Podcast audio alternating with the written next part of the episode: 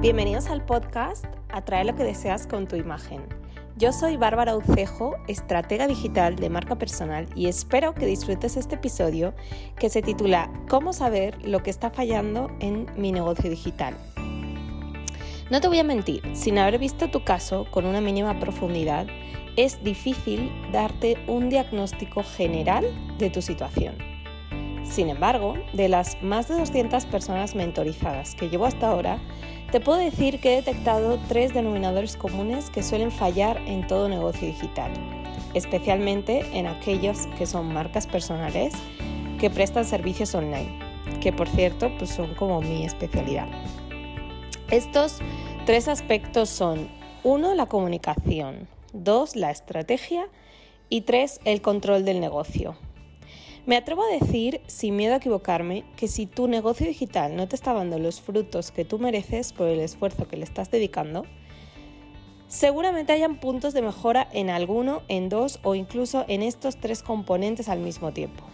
A veces no es solo una cosa la que nos está faltando, a veces son estas tres o a veces solo dos de ellas. Rara vez me he encontrado con fallos que se deban a otros motivos que alguno de estos tres. Por ejemplo, las causas más comunes que detecto son no sabe quién es su cliente ideal o no lo tiene definido, que es un tema de comunicación. No tiene un producto digital de alto valor, que es un tema de estrategia. No vende su producto como él o ella quisiera, que es un tema que puede ser de estrategia, de comunicación y posiblemente de control de negocio, o de las tres, o de las dos, o de una de ellas. O, por ejemplo, también su publicidad no funciona. Eh, pues es un tema de comunicación, estrategia y control del negocio, o puede ser solo una de ellas o dos de ellas. ¿vale? Eso por nombrar algunos casos de los que más se repiten.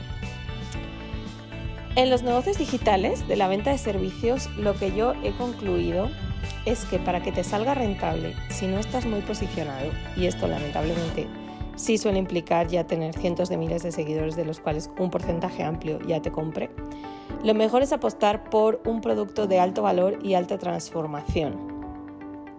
Lo que los que estamos dentro del sector llamamos programa de mentoría o coaching, con uno o varios embudos de conversión funcionando al mismo tiempo y por supuesto enfocado a un cliente ideal y a un problema en específico. Si estás todavía dudoso o dudosa de si sacar cursos, talleres, workshops, bootcamps, retos, etc., y tienes menos de 200.000 seguidores reales, por decir una cifra aproximada, entonces tu mejor apuesta es enfocar tu comunicación a un cliente ideal y venderle a un programa eh, venderle un programa high ticket que resuelva su problema, no diversos problemas, no algo abstracto.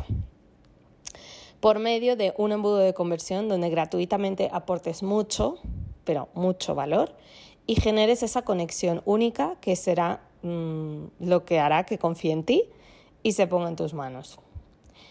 Si te gustó este episodio, recuerda darle clic al botón de seguir, compartir con tus amigos y volver para escuchar próximos episodios que te ayuden a crecer online.